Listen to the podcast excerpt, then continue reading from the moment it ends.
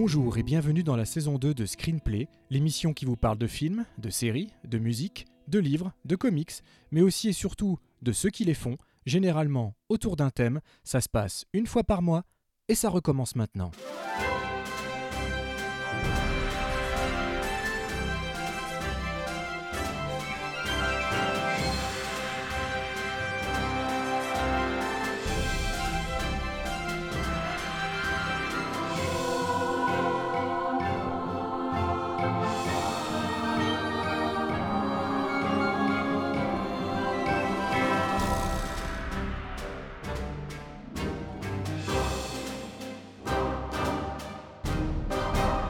Ben, bonjour à tous. On, vous avait dit qu'on restait en vacances euh, jusqu'au mois de septembre, euh, octobre, et finalement, pas tout à fait. pas tout à fait, puisque Vivien qui est là. Salut Vivien. Salut Christophe, salut tout le monde. Bah oui, on n'allait pas vous laisser en plan comme ça.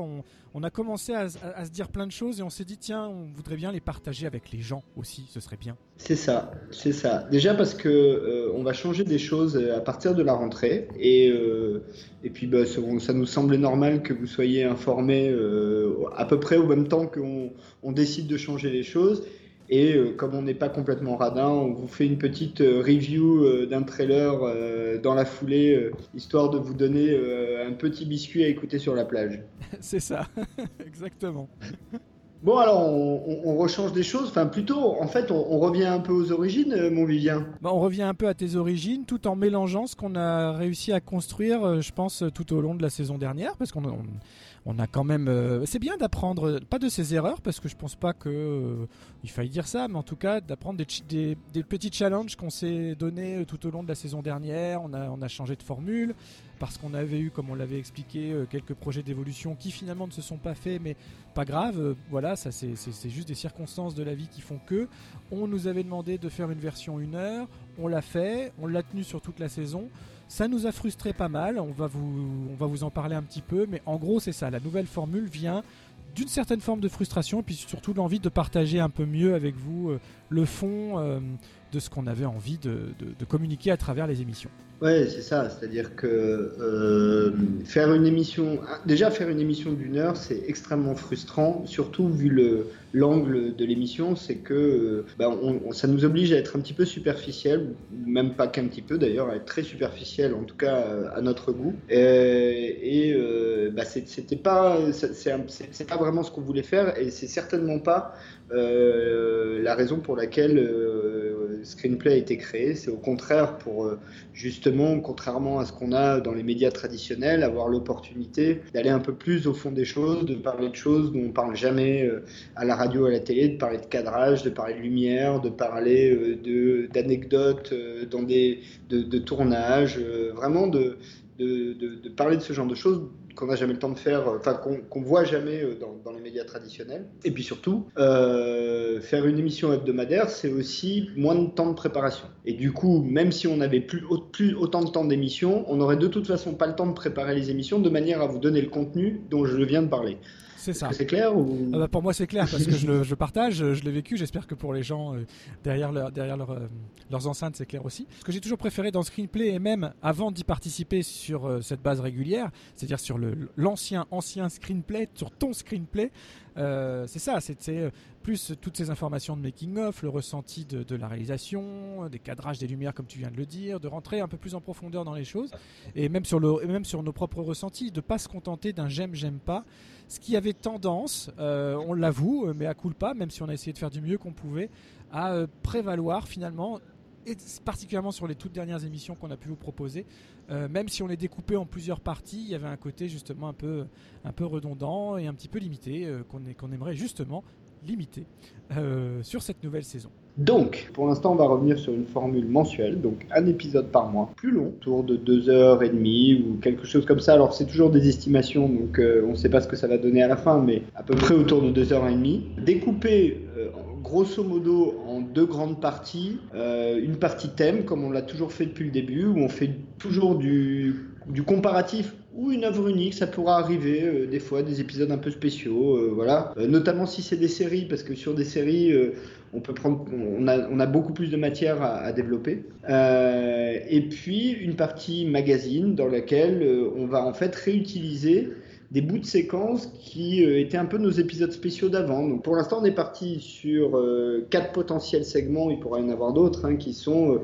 le débat, le grenier, le hors-sujet potentiel et la personnalité, sachant que bah, il pourrait y en avoir un, deux, trois ou quatre, mais que grosso modo, le temps du magazine sera à peu près le même. Donc évidemment, plus il y a de segments, moins chaque segment durera longtemps. On garde évidemment toujours à la fin une partie zik euh, ça, ça, ça, bouge pas. Et en intro, avant le thème, et j'y viens, attends, euh, attends, on a décidé de... Le grenier, le grenier comme ça, euh, les gens, ça va pas forcément leur parler. Alors dévoile-nous un petit peu quel est le ah, contenu du grenier. Qu'est-ce qu'on appelle le grenier? Bah, Le grenier, c'est de parler soit par exemple d'une série qui est terminée, soit d'un vieux film. Et en général, on va essayer que ça ait vaguement un rapport avec le thème. Puisque c'est une émission thématique. Ça va, vous suivez toujours. Puisque c'est une émission thématique. Suivez toujours Tout va bien. Donc le, grenier, en fait, l'idée, c'est de ressortir un vieux truc. Après, il peut nous arriver d'avoir un vieux truc dont on veut absolument parler et qui colle avec rien et qu'on décide de caler là euh, de toute manière totalement arbitraire. Ce que je compte bien faire dès la première émission en septembre. voilà. Euh, on va pas non plus être forcément toujours équitable. Hein. Ça sera pas forcément euh, chacun choisit son truc dans son coin. Ça, on fera. Comme on aura plus de temps de préparation, eh ben on préparera mieux entre nous pour, pour avoir une émission construite et euh, on s'en fout un peu. J'ai envie de dire de, qui amène quoi d'une certaine manière. D'autant que dans 80% des, des, cas, on a quand même 90% des cas, on a quand même des, des goûts et des intérêts assez commun, donc euh, quelque chose qui est amené par l'un ou par l'autre en général intéresse l'autre. Euh, à moins que tu démentes. Euh, ah non, au contraire, au contraire, je, ne dément pas. Je tiens juste au passage à, rassurer les auditeurs. on fait ça, là on est tout début, non on est, on est, non, on est dernier jour de juillet pour tout vous dire au jour où on enregistre. Christophe n'est pas là, donc le son n'est pas très très très bon, hein, vous entendez. Rassurez-vous, ah c'est. Je suis au Kazakhstan. Il est au Kazakhstan, voilà, mais le, format de l'émission reprendra parce qu'on on essayait de on s'y attelait quand même à ce que le son soit meilleur. Euh, même si on fait un enregistrement en août euh, où je serai encore au Kazakhstan, je le ferai euh, dans un endroit avec moins de réverb et où il y aura un meilleur son. Oui, on pense à vous, hein. on pense à vos petites oreilles quand même, c'est la, moindre des choses. Mais et, donc, revenons-en. La, nouveauté, qui n'est pas vraiment une nouveauté, mais qui s'institutionnalise, c'est en intro, on, fait des trailers. Voilà, plutôt que de. On s'est dit que plutôt que de. Un coup sur deux, le hors-sujet c'était un trailer, et puis finalement on revenait sur le film plus tard, etc. un coup c'était une série, un coup c'était un film. Ben là on va vraiment décomposer les choses. On va systématiquement vous proposer en début d'émission euh, un trailer chacun euh, de l'actualité du moment où on enregistre. Euh, à analyser, à décortiquer, à critiquer, euh, sur lequel réagir, ce qu'on va faire pas plus tard que maintenant, parce qu'on n'allait pas vous faire un mini épisode comme ça, euh, sans vous balancer un petit peu une petite, une petite Madeleine, un petit bras tendu vers ce qui vous attend à la rentrée. Puisque je suis sûr qu'on va parler de quelque chose que vous attendez au moins autant que nous, mais ça, voilà. Et en revanche, on va garder notre, notre hors-sujet, qui sera cette fois-ci plutôt un hors-sujet commun, que là, on aura choisi ensemble au préalable, de manière à, voilà, pouvoir proposer un maximum de, de, diversité au sein de l'émission, au-delà du thème. Ok, bah on peut peut-être euh, tout de suite annoncer de quel trailer on va parler dans cette émission, là. Ouais, je pense que dommage, là c'est dommage qu'il n'y ait pas une interactivité parce que je suis sûr que 80% des, auditeurs euh, seraient déjà capables à mon avis de dire de dire sur quoi de quoi on va parler maintenant. quelle est la bande annonce qui est arrivée là fin juillet qui pourrait nous émoustiller à ce point-là? Laquelle? Je vois pas. Non, vraiment, je sais pas. Ah, il y en a pas mal quand même, il y en a pas mal. C'est la Comic Con euh, à San Diego, la SDC, c'est toujours un moment où il y a beaucoup, beaucoup, beaucoup de bandes annonces. Et d'ailleurs, il y en a beaucoup que j'ai vu qui sont intéressantes, mais là, il y en a une en particulier, effectivement. Euh, tu, tu, le dis ou je le dis? On balance? Ah, dis donc que Tonton Steven s'apprête à faire un retour assez fracassant, à mon avis. I was born in 2025. But I wish I'd grown up in the 1980s. Like all my heroes. I live here in Columbus, Ohio. In 2045, it's still ranked the fastest growing city on Earth, but it sure doesn't seem like it when you live in the stacks. They called our generation the missing millions. Missing not because we went anywhere, there's nowhere left to go. Nowhere except the oasis. Only place that feels like I mean anything. A world where the limits of reality are your own imagination. mars 2018, 30 mars 2018 d'ailleurs pour être précis, euh, sortira euh, un film euh, de Steven Spielberg, le prochain, pas le prochain d'ailleurs, puisqu'il a Papers qui arrive avant d'ailleurs. Donc le, le next next movie de Steven Spielberg, euh, qui s'appelle donc Ready Player One. Bon alors, Vivien, avant qu'on rentre dans les détails, Ready Player One, ah bah, je, suis, je, suis, je suis complètement ready pour devenir le player, peut-être pas le one, mais en tout cas au moins le second ou le troisième, enfin peu importe l'ordre dans lequel on me laissera jouer, mais j'ai carrément envie de mettre ma petite pièce dans la machine, de mettre les lunettes sur, les, sur, les, sur la tête, là, sur les yeux, et puis de, de me laisser guider par tonton Steven euh, dans cette aventure qui a l'air incroyable. Quoi. On, a, on a un petit trailer qui à mon avis est assez condensé, j'ai l'impression qu'on voit... Euh, un petit peu ce qui se passe au début. Hein. Je pense pas qu'on nous dévoile vraiment beaucoup du film dans ce, dans ce premier teaser. Ah, non, sûr, on, voit, on voit début, milieu et fin. Ah quand même, d'accord. alors que la différence, je n'ai pas eu le temps de lire le livre. Christophe étant un grand professionnel, lui a eu le temps de lire le livre avant, de, avant ce petit enregistrement. Donc il vous en dira forcément beaucoup plus que moi. Euh, mais du coup c'est intéressant parce que moi je m'étais dit en voyant ça, je fais bon c'est bien, on nous balance beaucoup À mon avis plutôt sur le début, sur la mise en, route, sur euh, une introduction de cet univers-là. On nous balance deux trois références les plus évidentes étant Retour à le futur, le, le géant de fer, enfin en tout cas de euh, Freddy Krueger aussi que j'ai vu passer par exemple. Mais euh, mais voilà. Je pensais que c'était plus le début et qui gardait euh, la mais en tout cas si on voit à peu près le, côté référentiel je, je, pense pas que l'histoire elle-même soit développée puisque la petite intrigue que tu vas sûrement nous pitcher dans les secondes qui viennent n'est pour le coup pas vraiment dévoilée. Tout ce qu'on sait c'est qu'on est dans un futur proche un peu apocalyptique qu'on va suivre un jeune héros plongé dans un univers virtuel qui a l'air d'être le quotidien d'à peu près tout le monde. Euh, mais la quête même, l'aventure elle-même n'est pas dévoilée dans le sein de ce trailer. Euh, non, non. Euh, Puisque c'est bah, une chasse au trésor quand même. Exactement. Ready Player One, c'est donc l'histoire du jeune Wade qui au début du roman a 17 ans, je pense, et qui donc pardon, le roman se passe en 2045. Commençons par le début. Ça se passe en 2045 le monde va très très mal, très très mal. Euh, euh, les gens crèvent la dalle, il euh, y a des guerres partout. les gens vivent, enfin une partie des gens les plus pauvres vivent dans des espèces de de home home de mobile home, mais qui sont empilés les uns sur les autres, et ça s'appelle les stacks. Donc tu as 10 mobilhomes empilés les uns sur les autres dans un parc de mobilhomes. Enfin voilà, c'est la zone dans laquelle vit Wade au début du roman. Et dans ce monde-là, il euh, y a euh, une espèce d'univers euh, multijoueur en ligne qui s'appelle Oasis, qui a été créé par un monsieur qui s'appelle James Hallyday, qui est mort 5 ans avant et qui, le jour de sa mort, a annoncé que sa fortune était cachée dans un... Alors c'est dur à traduire en français, mais c'est un easter egg. Euh, donc euh, littéralement un œuf de Pâques, mais on le traduira sans doute pas comme ça, euh, quelque part dans le jeu vidéo et qui avait trois clés à trouver, qui ouvraient trois portes et après la troisième, celui qui arriverait à trouver, à ouvrir la troisième porte obtiendrait la, fortune de 200 milliards de dollars de, feu James Hallyday. donc le, James Hallyday est mort 5 ans avant le début du film et évidemment comme chacun, je pense que j'annonce rien. D'ailleurs c'est annoncé dès les premières pages du euh, l'histoire va être l'histoire de cette quête pour euh, le l'Easter egg et la fortune de James Hallyday, avec tout un tas d'épreuves et surtout, et c'est ce qui est hyper excitant dans le roman, James Hallyday, euh, qui est un, type qui, qui, serait né probablement dans les années 70, qui aurait grandi dans les années 80, est en gros un type comme toi et un type comme moi, c'est-à-dire un type qui a, qui a grandi à, à, euh, aux films, euh, aux aventuriers de l'Arche perdue, Wargame, euh, Retour vers le futur, à Defender et Just et Pac-Man, à, enfin, c'est pour au Breakfast Club, enfin bon. Et du coup, le bouquin est pourri intégralement et à la fois dans de manière légère et de manière très premier degré de référence à toute cette époque-là.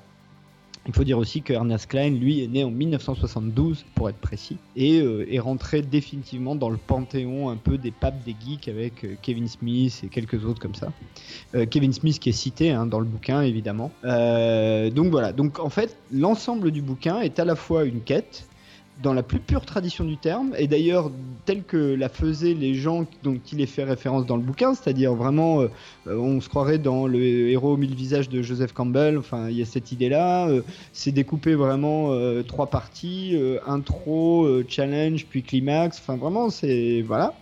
mais pourri de référence, avec un univers qui est à la fois un univers cyberpunk, le monde normal, et un univers qui est complètement euh, un mélange de références absolues, qui est lui l'univers à l'intérieur de l'Oasis, euh, où se passe 70% euh, du roman quand même. C'est quand même l'essentiel du roman se passe dans l'Oasis. Et enfin, avant de te redonner la parole, il est clair quand tu vois le trailer que ça n'est pas une adaptation stricto sensu du roman, puisque il y a un certain nombre de références que tu vois dans le, le, trailer qui ne sont pas dans le roman. Par exemple, Freddy Krueger n'est pas dans le roman alors que tu le vois très clairement dans la bande-annonce.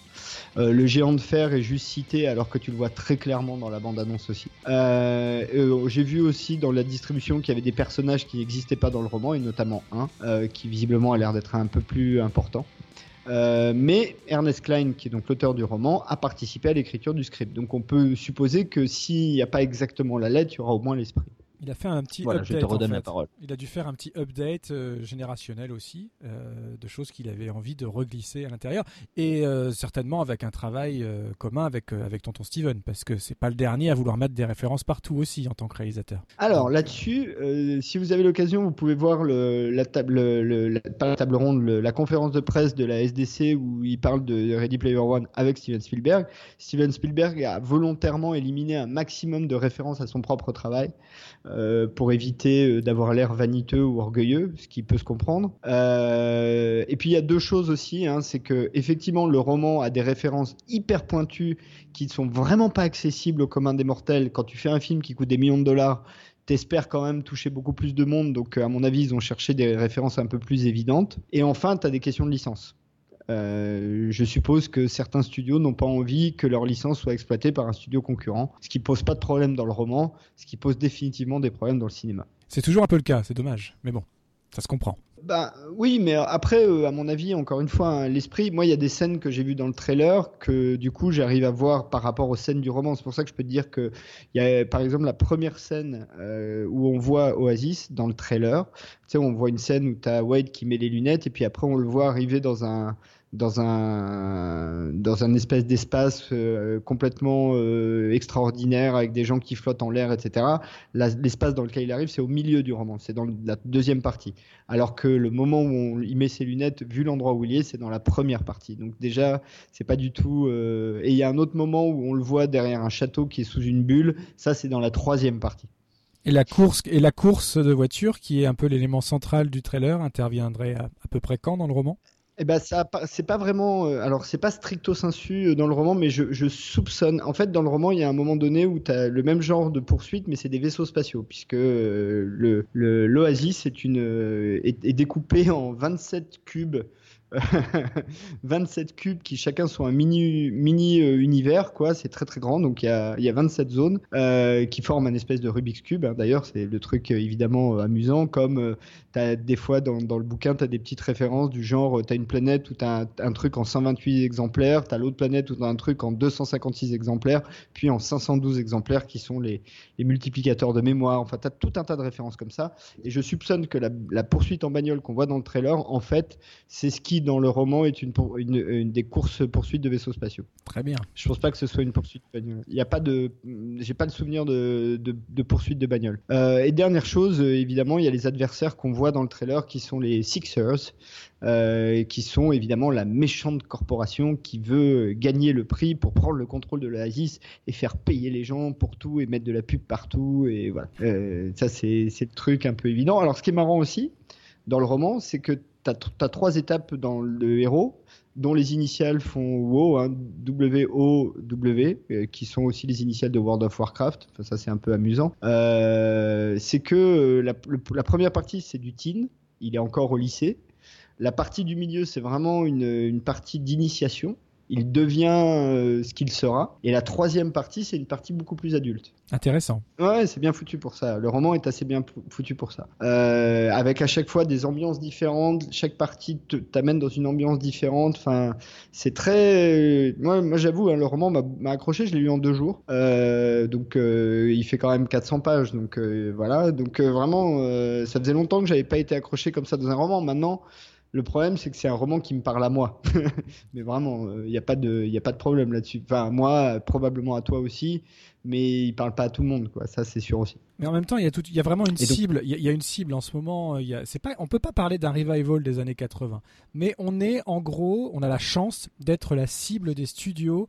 Euh, pas depuis Stranger Things, je pense qu'il y avait eu euh, Super 8 avant, etc. Mais l'engouement Stranger Things a aussi permis ça. Il y a de plus en plus de projets comme ça qui se développent autour des années 80, autour des héros plutôt des années 80 et des influences et des références. Et forcément, nous, ça nous fait plaisir. Après, ça met de côté euh, la plus jeune génération, c'est sûr. Mais après, visuellement, le spectacle devrait être assuré. Donc je pense que c'est quand même un film dont tu dois perdre un petit peu le sel euh, quand tu connais pas les références, mais ça doit rester un très très beau film fantastique euh, de science-fiction. la bande-annonce est impressionnante visuellement, que tu ou pas ces références. Je veux dire, nous, on a une lecture supplémentaire de cette œuvre. Je pense que les plus jeunes générations, plus habituées encore que nous au monde des jeux vidéo, peuvent avoir cette, euh, cette lecture un peu plus simpliste, et je dis ça de manière pas péjorative, mais en tout cas suffisante pour apprécier un grand spectacle sur un grand écran. Bah, je pense que c'est pour ça qu'ils ont changé pas mal des référents euh, qu'il y a euh, dans le bouquin. Tu vois, par exemple, il y a, toute une partie sur euh, Donjons et Dragons, mais assez précise. Je pense que tu vois, ça c'est impossible. dans ce niveau de précision, tu probablement sera mentionné quelque part, mais c'est impossible dans ce niveau de précision. et mais ils ont clairement essayé de chercher plus des références plus connues. Après, moi j'ai reconnu des trucs, j'ai vu des trucs dans la bande-annonce. Par exemple, à un moment donné, on voit une espèce de de, motocycle. Alors, j'ai pas su ça, vraiment voir si c'était Tron ou Akira, ça pourrait être les deux. c'est exactement ce que je me suis dit. C'est exactement ce que je me suis dit. Ça, ça, ça, ça a les mouvements d'Akira, plus la forme d'Akira que de Tron, mais je pense qu'il y a un mix vraiment des deux volontaires. Euh, parce que la couleur, c'est pas tout à fait celle d'Akira, ni celle de Tron.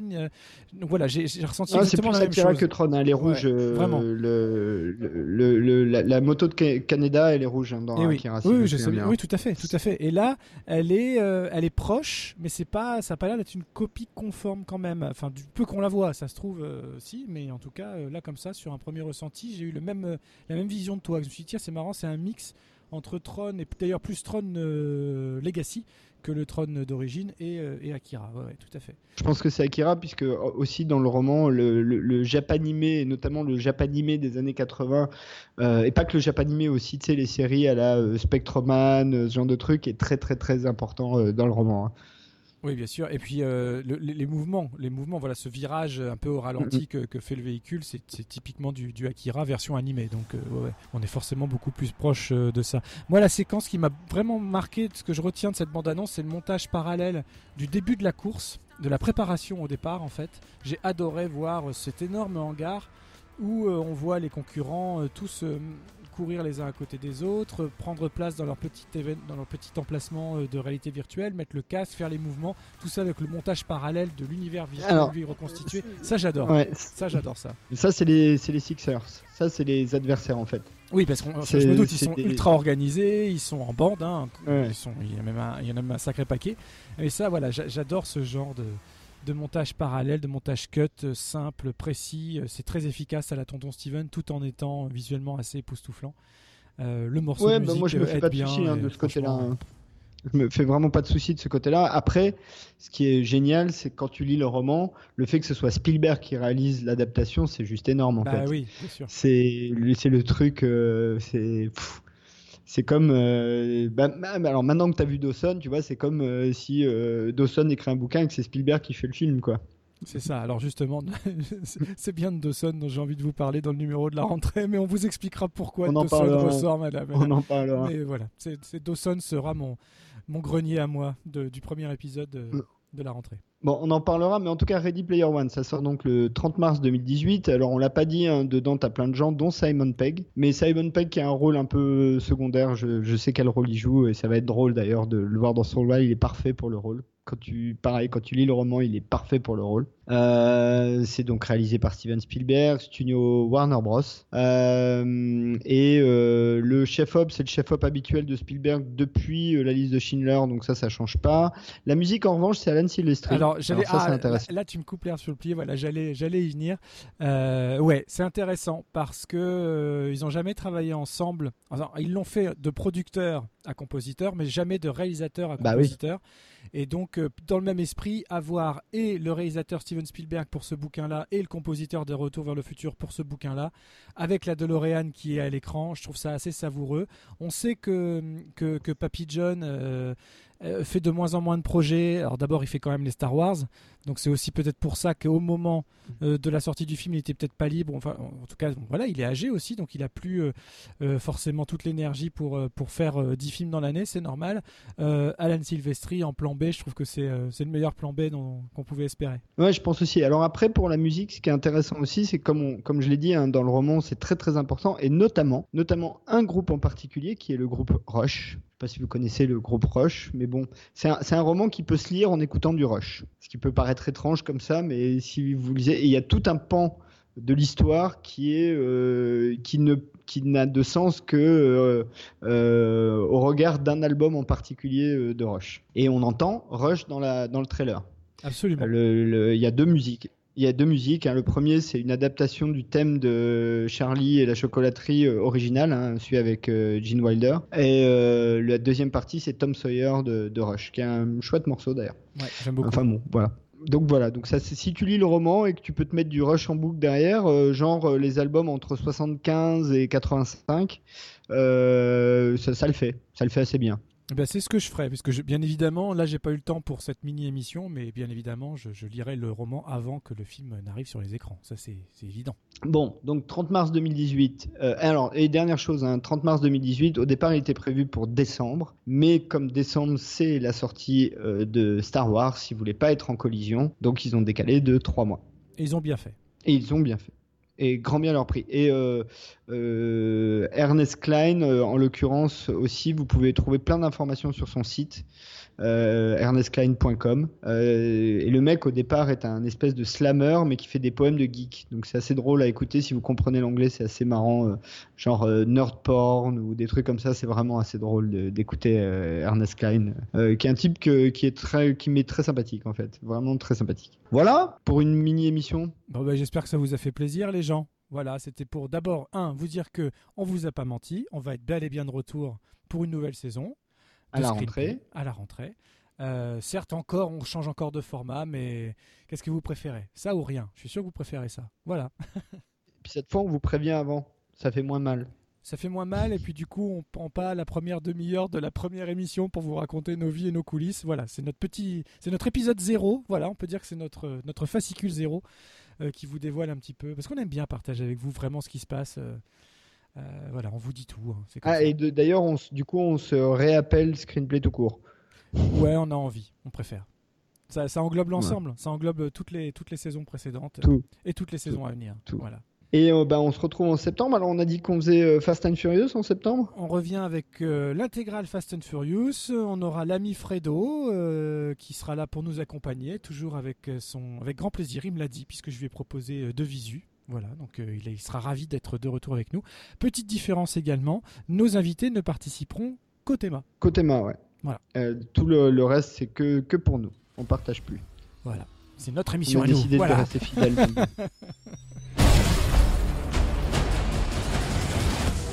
Dominic Toretto just went rogue. You gonna turn your back on family? I know it looks bad. Don't give up on him so easy. We've only got one chance to make this family whole again. Don't do this, Dom. You ready? One thing I can guarantee no one's ready for this. She's the very definition of high tech terrorism. There's thousands of cars in this city, and now they're all mine. Bon, ben, on se retrouve dans, dans un mois à peu près, enfin plus ou moins. Je sais pas quand on sortira euh, ce micro-épisode et c'est pas très important, euh, avec Fast and Furious. Alors, euh, sachez aussi qu'on a déjà bien avancé puisque l'émission d'après, l'émission encore après, on sait déjà ce que c'est, hein, sur le thème au moins. Donc, on est bon, disons septembre, octobre, novembre, il nous manque que décembre. Mais j'ai une petite idée à proposer à Vivien pour décembre, donc je pense que déjà jusqu'à la fin de l'année, en termes de contenu, on sait déjà ce qu'on fait. Je te fais confiance. Mais en tout cas, déjà jusqu'à novembre, puisque les, Ah oui, les oui. trois premières, on les a déjà. Tout à fait. Mais on va Les pas tout leur premières. balancer tout de suite quand même. On va pas faire Non, ça. non, non. Fast Non. and Furious, euh, l'intégrale des huit films et des deux courts-métrages. Exact. Exact. Ah, ah. exact. Faut pas les oublier parce qu'ils sont importants. Dont oui, un réalisé par Vin. Diesel. hein. Et dont l'un, le Los Bandoleros. Allez, exactement. Exactement. Bon, le premier, il est vraiment, c'est vraiment pratiquement du stock shot euh, en clip vidéo MTV, euh, euh, Turbocharger, je crois, ça s'appelle, de mémoire. Mais euh, Los Bandoleros aussi est pas mal. Il y a un petit côté sympathique. tout ça, ça, ça recoupe les trucs. Ah, et puis on en profitera pour vous parler de la chronologie de Fast and Furious parce que ça aussi, c'est intéressant. On vous dira dans quel ordre il faut regarder non seulement les films, mais même parfois des bouts de films. bon, alors si vous voulez Ouais, suivre l'histoire, faut commencer à tel chapitre de tel film, puis revenir en arrière, et voilà. Mais ça, ça fait partie C'est ça. du, du sel du truc. C'est rigolo. C'est les champions de la, ce qui s'appelle la Redcon, rétro-continuation. Non, bon, on, on, on fait pas l'émission maintenant, on la refera euh, dans un mois. Bref, Bon, on va, bah, bref, écoute, on va démarrer cette nouvelle saison sur des chapeaux de roue, quoi. Bon, allez, on vous laisse, et puis on vous dit euh, bonjour chez vous, hein, ou Salut. salut bonhomme. Bah, toi, tu dis bonjour chez vous, et moi, je dis salut bonhomme. Ça, ça changera pas en revanche. Ça, ça changera pas. Non, ça, ça, ça, ça changera pas. On change pas ça. Reflect